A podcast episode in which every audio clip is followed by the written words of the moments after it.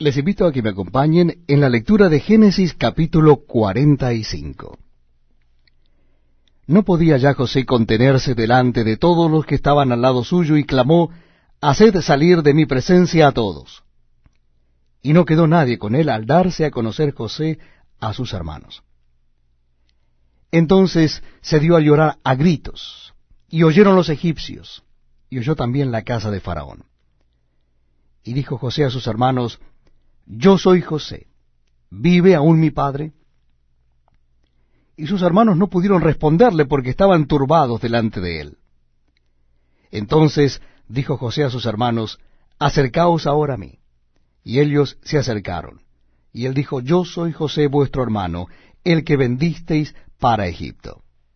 Ahora pues, no os entristezcáis, ni os pese de haberme vendido acá, porque para preservación de vida me envió Dios delante de vosotros.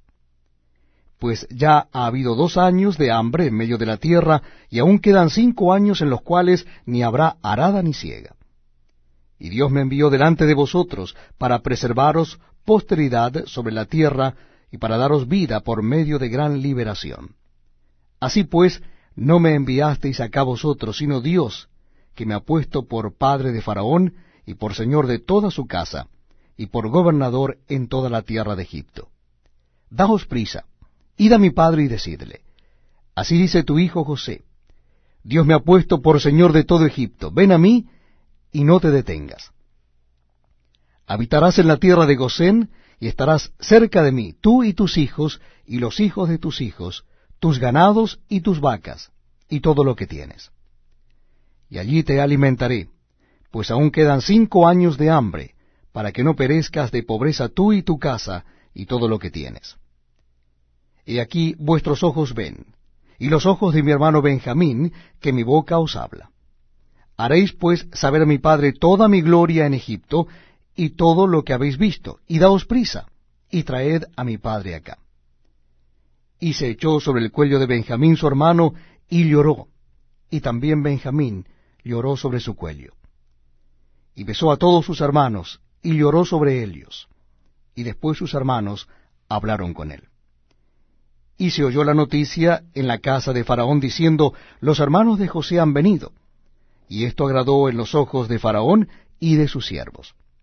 Y dijo Faraón a José, Di a tus hermanos, haced esto, cargad vuestras bestias e id, volved a la tierra de Canaán, y tomad a vuestro padre y a vuestras familias, y venid a mí, porque yo os daré lo bueno de la tierra de Egipto, y comeréis de la abundancia de la tierra. Y tú manda a hacer esto, tomaos de la tierra de Egipto carros para vuestros niños y vuestras mujeres, y traed a vuestro padre y venid. Y no os preocupéis por vuestros enseres, porque la riqueza de la tierra de Egipto será vuestra.